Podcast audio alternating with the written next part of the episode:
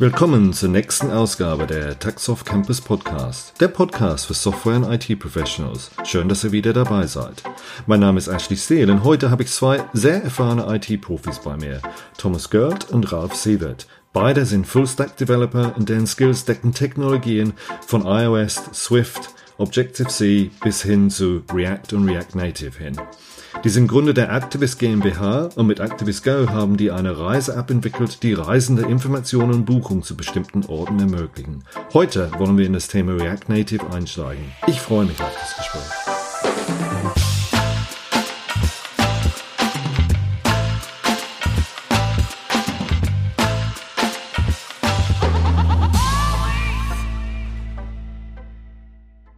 Hallo Thomas, hallo Ralf. Hallo Ashley. Hallo Ashley. Hi. Oh, ich hoffe, dass es euch gut geht heute. Ja, wir sind ähm, halbwegs ausgeschlafen und äh, fit. Ja, soweit. Perfekt, perfekt. Ja, wir haben das Thema heute React Native. Das ist das äh, Thema, was wir heute widmen wollen. Aber zum Anfang, ich habe, äh, ich sag mal so eine, eine einfache Frage. Ich höre immer von React und ich höre von React Native. Was ist dann eigentlich der Unterschied zwischen den beiden oder sind die beiden gleich? Könnt ihr dazu ein bisschen was erzählen? Ja, gerne. React ist ja ein JavaScript-Framework fürs Web, äh, was HTML produziert äh, letztendlich. Und ähm, es heißt React, weil es reaktiv ist. Äh, das heißt, es funktioniert so, du hast einen Status, du hast Variablen, die ändern sich, einen Zustand hast du der ähm, wird runtergeschickt in so eine Komponentenhierarchie. Und äh, diese Komponenten wiederum haben eine Markup-Sprache, die letztendlich ins in HTML übersetzt wird, äh, also ins DOM. Ähm, das heißt bei, bei React dann das Virtual DOM. Und äh, das letztendlich ähm, beschreibt, was dargestellt werden soll. Und äh, React Native ähm, ist ein JavaScript-Framework für native, ähm, für native Apps, für mobile Applikationen, also für iOS und Android. Und es funktioniert genauso, ist auch die gleiche React-Code-Basis, nur eben, dass äh, es gibt kein Virtual DOM, ne? weil es ja kein DOM gibt. Es wird nicht, das, es wird nicht ähm, eine HTML-Seite äh, manipuliert am Ende, sondern es wird, ähm, es werden native Komponenten angesprochen, also native Steuerelemente aus, äh, aus Android und aus iOS. Und das ist eigentlich der Unterschied. Genau, also das, wo, ähm, was im React so das DOM ist, ist dann ähm, in React Native die nativen Komponenten und es gibt da eben Module in äh, React Native, die dann ähm, auf die ähm, nativen Komponenten äh, gemappt sind sozusagen, also die die ansprechen, mhm. mit denen man die steuern kann. Mhm. mhm. Und ihr habt dann Activist aus, aus mobiler App gebaut und ich habe dann, ich sag mal so, bewusst die Entscheidung getroffen, React Native zu nutzen, um, um das zu bauen, wenn ich das richtig verstanden habe. Ähm, was waren dann die, die Beweggründe, dann wirklich zu sagen, okay, ich mache das mit React Native und nicht mit irgendeiner anderen Plattform, die äh, zur Verfügung steht? Also zuerst mal war äh, für uns wichtig für das Produkt, was wir, äh, was wir betreiben, dass wir beide Plattformen beliefern können. Das war extrem wichtig und das möglichst mit ähm, ja, möglichst mit geringem Aufwand. Ne? Also, dass, äh, dass man eben den Code für die mobile Applikation äh, möglichst einfach auf beide Plattformen verteilen kann. Und äh, wir waren am Anfang, also ich besonders war da am Anfang relativ skeptisch, weil wir so erste Versuche auch schon mal hatten in, in unserer gemeinsamen Vergangenheit bei einer, äh, bei Pixel damals. Und mhm. ähm, da haben wir so die ersten, das war vor äh, ja, elf Jahren mittlerweile, 2010, da haben wir äh, so die ersten äh, Cross-Platform-Frameworks benutzt, die ähm, die es damals gab. Äh, Titanium Accelerator war das damals. Und das war eine ziemlich schreckliche Erfahrung, weil ähm, äh, ja, also das Ding selber, die Plattform selber, das Framework hat sich äh, im Prinzip wochenweise äh, wurde das aktualisiert. Es gab Versionen, die gar nicht funktioniert haben und es war äh, ehrlich gesagt ein einziger Horror, damit zu arbeiten. So, ähm, aber es war halt vermeintlich eine Möglichkeit, irgendwie das Ganze schneller hinzukriegen, als, äh, als damals Objective-C äh, zu lernen und äh, damit dann aber auch nur eine Plattform bedienen zu können. Ähm, insofern äh, war ich da ein bisschen skeptisch, aber dann haben wir so unsere ersten Versuche damit gemacht und äh, sind dabei geblieben und sind äh, absolut überzeugt. Ja, ja mhm. also es, es, gibt noch ein paar, paar Punkte. Es gibt ja verschiedene ähm, ähm Cross-Plattform-Lösungen. Also noch ein paar Punkte, die für, für React äh, sprechen. Also das äh, neben dem, dass es natürlich beide Plattformen unterstützt, ähm, hast du die Nähe zu ähm, von also zwischen React Native und und React. Das heißt, was du fürs Web machst, ist sehr ähnlich. Es ist nicht kein Code Sharing, aber es ist sehr ähnlich. Du kommst, es ist das gleiche Prinzip. Ähm, es ist JavaScript. Wir benutzen auch im Backend JavaScript. Das heißt, wir haben im Grunde wir haben keine Inseln, ne? also es gibt keine Technologie, die nur einer kann, ähm, sondern es ist eigentlich alles basiert auf, äh, äh, auf JavaScript. Und es ist recht, ähm, es ist, glaube ich, das populärste Framework. Das ist ja auch so, immer so ein bisschen Thema, wie ist die Zukunftssicherheit. Ähm, ne, ist, ist davon auszugehen, dass es das in fünf Jahren auch noch gibt. Und ähm, da stehen die Chancen für React ganz gut. Die Community ist riesig und aktiv. Ja, das waren, glaube ich, so die, die Gründe. Ah, und vielleicht noch ein, äh, ein Punkt ähm, was diese Cross-Plattform-Sachen ja immer haben, die gehen ja nur bis zum gewissen Punkt. Und es gibt dann immer wieder irgendwelche exotischen Probleme, wo man dann doch ähm, mal äh, nativ was auf iOS machen muss, was es nur auf iOS gibt äh, oder, äh, oder auf Android. Und das ist in React Native möglich. Es ist nicht, nicht wahnsinnig einfach, aber es ist möglich. Das heißt, du bist, du begrenzt dich nicht durch das, ähm, durch das Framework.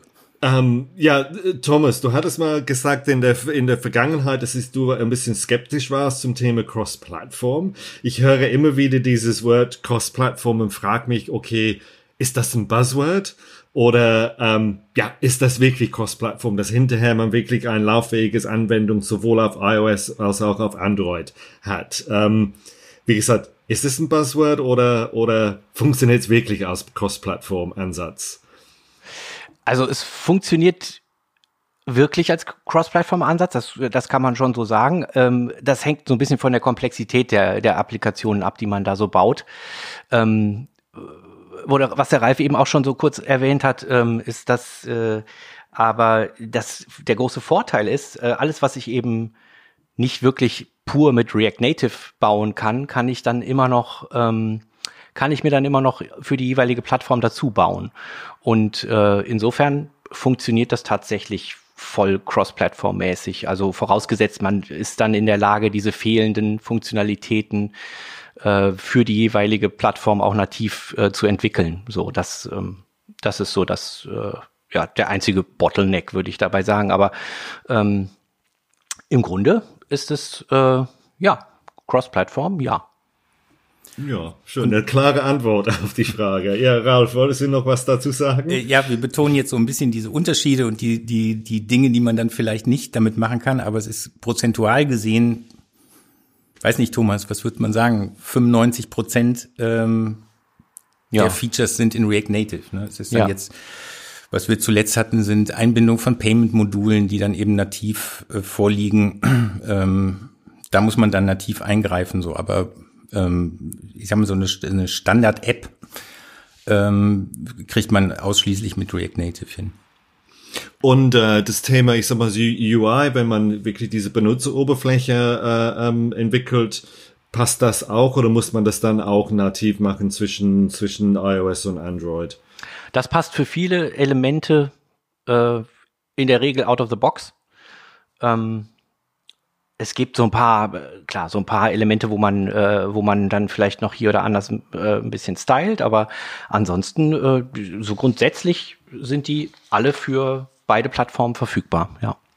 Ja, super, super. Ähm, bevor wir in das Thema Community einsteigen, das hattest du, ähm, Rauf, glaube ich, vorhin erwähnt, ähm, gibt es dann irgendwelche Performance-Auswirkungen. Ich sag mal so, wenn ich dann ein, ein, ein Schicht zwischen, ich sag mal so, meiner Anwendung im Betriebssystem habe, versus ich gehe direkt auf das äh, Betriebssystem, das Native benutze, ähm, gibt es dann irgendwelche Performance-Einbusse, wenn man React Native benutzt? Also keine, würde ich sagen, ähm, keine relevanten, die wir zumindest entdeckt haben. Also ich würde jetzt wahrscheinlich keine Spiele ähm, mit, mit React machen, oder mit React Native machen. Ähm, das wird man wahrscheinlich ja mit, äh, mit, mit spezialisierten Plattformen wie Unity oder sowas machen. Aber für mhm. alles, für alles andere haben wir keine, ähm, keine Performance-Nachteile wahrgenommen. Ähm, das ist mhm. ja, also es ist ja nicht so, dass es ähm, dass es dass es äh, eine Web-Technologie ist, die in einem Web-View läuft oder so, sondern es spricht ja direkt native Komponenten an, ähm, die eben von mhm. JavaScript aus gesteuert werden. Also da ist, ähm, weiß nicht, Thomas, aber da, da gibt's eigentlich nichts, ähm, nichts, ja, was die Performance ausbremst. Nee, eigentlich nicht. Es, es gibt so ein paar, ähm, also wenn man, wenn man äh, irgendwie ähm, ausgefeiltere äh, Animationen zum Beispiel benutzt, ähm, ne, so was weiß ich, irgendwie äh, Bewegungen, Blenden und sowas, gibt's äh, von React aus äh, oder von, der, von den jeweiligen Komponenten aus immer die Möglichkeit, dafür native Treiber zu benutzen oder eben nicht native Treiber zu benutzen. Und ähm, das hängt so ein bisschen von der Fülle an Animationen auf, auf einem Screen ab, sozusagen. Und äh, wenn man äh, nicht native Treiber benutzt, also im Prinzip die ganze Animationsberechnung dann React Native per JavaScript überlässt, dann kann man schon, dann kann man das schon ausbremsen, dann kann man schon Performance-Einbußen sehen. Ähm, aber wie gesagt, ich glaube, das also, habe ich jetzt selber in der Form auch noch nicht erlebt und äh, das ist dann eher der Fall, wenn man tatsächlich dann irgendwie versucht, Spiele damit zu entwickeln oder sowas. Das, das sollte man, glaube ich, nicht tun. Das macht nicht wirklich Sinn. Verstehe, verstehe. Ähm, du hattest, Ralf, vorhin das Thema Community angesprochen, ja. Ähm, wie groß und wie lebendig ist dann eigentlich das Community ähm, um React Native? Ich sag mal so, wenn es Bugs gibt, ja, wie schnell werden die Bugs behoben und behoben? Und, und du sagtest auch, dass es dann zukunftssicher, ich glaube, das hattest du mal erwähnt, äh, äh, Thomas, so eine zukunftssichere Technologie. Ja, wie lebendig ist dann diese Community, um das wirklich zu, zu, zu leben, ja? Bugfixes, Erweiterungen, Anpassungen an neue Versionen des Betriebssystems, sei es iOS oder, oder Android, ja. Wie, wie ist dann die Community um, um React Native herum? Also die Community ist riesig, so, das mal zum einen und äh, extrem ähm, lebendig und, äh, und äh, agil. Also ähm, ja, Bugfixes selber äh, irgendwie ähm, einzureichen bei React Native oder sowas oder äh, Bug Requests ne, oder, oder Tickets irgendwie aufzumachen, haben wir noch nie gemacht, aber man sieht halt allein äh, an den diversen Issue Boards, die es äh, in den jeweiligen äh, Git-Plattformen der, der Community gibt, also der, ähm, der jeweiligen Modulen dann. Also es gibt, ist, da muss man vielleicht zu sagen, es gibt es gibt so eine React, eine, offizielle React Native Community, die dann auch bestimmte Komponenten rausgibt. Ähm, und äh, es gibt diverse äh, ja, Zuarbeiter sozusagen, die halt ihre eigenen Packages erstellen, so wie wir das mit den Payment-Modulen zum Beispiel auch gemacht haben. Ähm, und äh, da ist, äh, und dann gibt's auch nochmal, ich glaube, das ist so, das wird so ein bisschen von der React Native Community irgendwie gekapselt, auch nochmal so ein bisschen die, äh, die Verbindung von, von diesen vereinzelten äh, plus äh, plus Dinge, die über die React Native Community selber rausgegeben werden. Mhm. Ja, ähm, vielleicht ja. Für den zweiten Teil der Frage, so was, wie schnell neue Versionen adaptiert werden, neue Betriebssystemversionen. Mhm. Ähm, also man braucht keine Angst zu haben, also zumindest haben wir das bisher überhaupt noch nie ähm, erlebt, dass äh, Apps, die man gebaut hat, irgendwie kaputt gehen oder nicht mehr funktionieren auf neuen Betriebssystemen. Ähm, sowas mhm, passiert mhm. eigentlich in, in, aus unserer Erfahrung gar nicht. Äh, was natürlich schon ist, wenn es jetzt ganz neue Features in einem Betriebssystem, in, in, in einer neuen iOS-Version oder Android-Version gibt, dann kann das ein bisschen dauern, bis die unterstützt werden. Also ein Beispiel wären jetzt mhm. äh, App-Clips ähm, im, sind im letzten Jahr irgendwie rausgekommen bei, bei iOS. Das sind so quasi Mini-Apps, die man nicht installieren muss. Ne? Also das, um so sofort da zu sein, schon mal mit, mit, mit Content.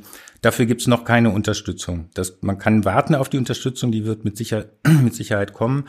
Oder man müsste dann, wenn man es unbedingt braucht, ähm, hätte man immer noch die Möglichkeit, was wir am Anfang gesagt haben, ähm, eben nativ auszuscheren und den Part dann nativ zu schreiben. Mhm. Und das heißt, das Thema Rückwärtskompatibilität gibt es dann eigentlich nicht oder gibt es keine Probleme mit, mit Rückwärtskompatibilität? Das ist das, was ich gerade rausgehört habe von dir, ja. von dir, Ralf. Ja? Also wir haben das noch, ja. wir haben das in der Tat noch nie erlebt. Ähm. Mhm. Ja, super. Und ähm, ist React Native dann Open Source? Ich habe verstanden, das ist Open Source und das ist ursprünglich von, äh, von Facebook kam. Ja, das ist, das ist Open Source und inzwischen auch MIT-Lizenz, was glaube so die Standardlizenz ist. Also man kann einfach alles damit machen. Es gab, war, glaube ich, mhm. lange ein Thema, ich glaube bis vor zwei oder drei Jahren, ähm, hatte, hatte Facebook nochmal eine eigene Speziallizenz, die wohl ihre Tücken hatte. Ich weiß auch, dass einige Firmen dann deswegen auch davon Abstand genommen haben. Ähm, mhm. Ähm, das ist aber vor zwei, drei Jahren geändert worden. Das ist eine ganz normale MIT-Lizenz. Man kann damit machen, was man will. Ist, ähm, da gibt's keine Fallstricke. Schön, schön. Ähm, ich sag mal so, bis jetzt habt ihr, ich sag mal so ein, ein sehr positives Bild, ein schönes Bild von, äh, ein wahres Bild natürlich auch von, vom, vom Reactor äh, äh Native mal dargestellt, ja. Aber wir, wir Aber, sind nicht von Facebook. ähm, gibt es dann irgendwelche Pitfalls? Ich sag mal so, es gibt eine lebendige Community, es gibt immer neue Libraries. Gibt es dann irgendwelche Pitfalls, wo, wo ihr sagt, oh, da musst ihr mal ein bisschen aufpassen, nicht in irgendwelche Problembereiche reinzulaufen? Ja, also die ähm, Lebendigkeit und, äh, und die vielen Libraries, das, das bringt natürlich, oder die vielen Möglichkeiten, sagen wir mal so, das bringt natürlich auch mit sich, dass sich da auch viel Aktualisierung und Veränderung tut. Und ähm, mhm. da ist, äh, also da sollte man einfach den Anschluss nicht verlieren. Man sollte schon irgendwie auf dem Schirm haben, was man äh, was man so in seinen, äh, in seinen Apps untergebracht hat an Packages und die entsprechenden Abhängigkeiten pflegen und äh, und auf, auf dem neuesten Stand halten, wenn möglich. Also gerade so, mhm. ähm, ja, also React Native selber, also das, ähm, das Package von React Native selber, was man einklingt in der Entwicklung, äh, das geht auch ständ, unterliegt auch ständigem Wandel. So und äh, Versionsupdates ähm, sollte man da äh, nicht verschlafen. Also wenn man, äh, wenn man so ein Major Update irgendwie ähm, verpasst, dann tut das weh, wenn man, äh, wenn man eine übersprungene Version irgendwie wieder einholen möchte. So, das ist dann äh, recht anstrengend, ja. Das heißt wirklich schauen, was passiert in der Community, welche Versionen gibt es, dann wirklich ein Auge drauf haben, dass man ja den Anschluss nicht verliert, wenn ich das so, so mal ausdrücken genau. darf. Ja, gut, gut. Ähm, gehen wir denn davon aus, dass ein Entwickler entscheidet und sagt, okay, React Native hört sich gut an, ich will da einsteigen, ja. Ähm, gibt's dann irgendwelche Tipps? Ähm, was tut der Entwickler als erstes? Wo geht er hin? Du hattest dann diese, diese React Community mal angesprochen. Ähm, braucht der Entwickler irgendeine besondere besondere Entwicklungsumgebung oder ist es relativ einfach für jemanden da, da einzusteigen?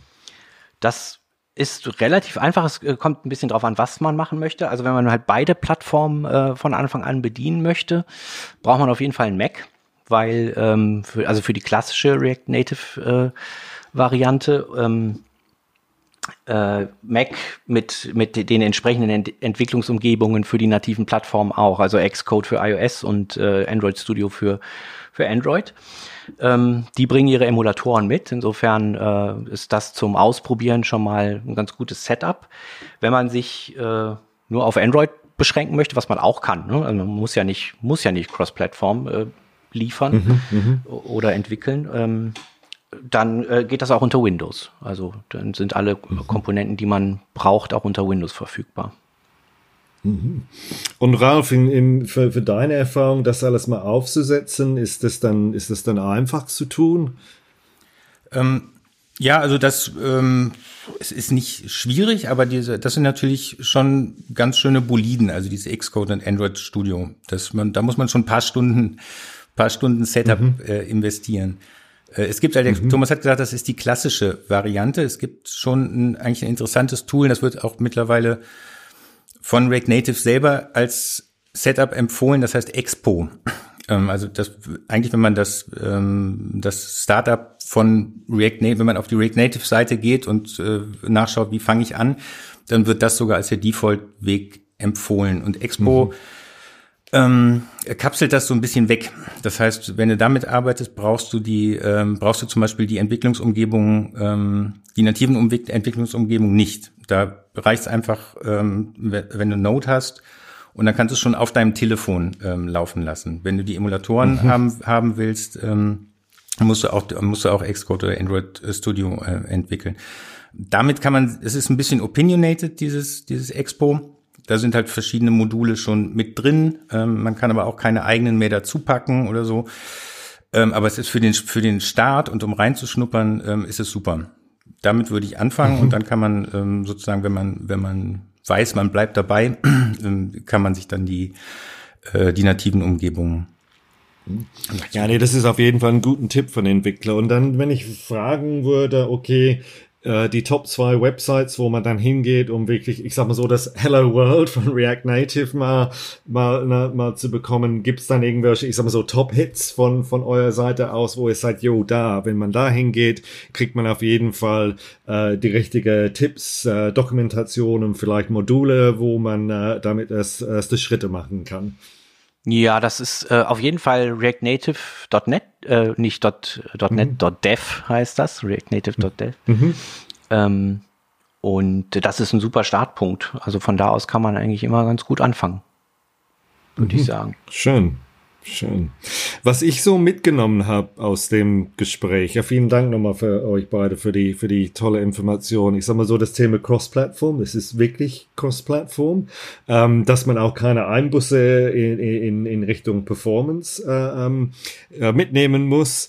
Und dass auf jeden Fall diese Community lebendig ist, das heißt auch, was du sagtest, Thomas, ein bisschen im Sinne von äh, äh, zukunftssicher, aber mit der Warnung sozusagen, ähm, bleibt wirklich dran, ja, und, und, und verpassen äh, keine Updates, sonst gibt's dann, dann vielleicht doch äh, äh Probleme, ja.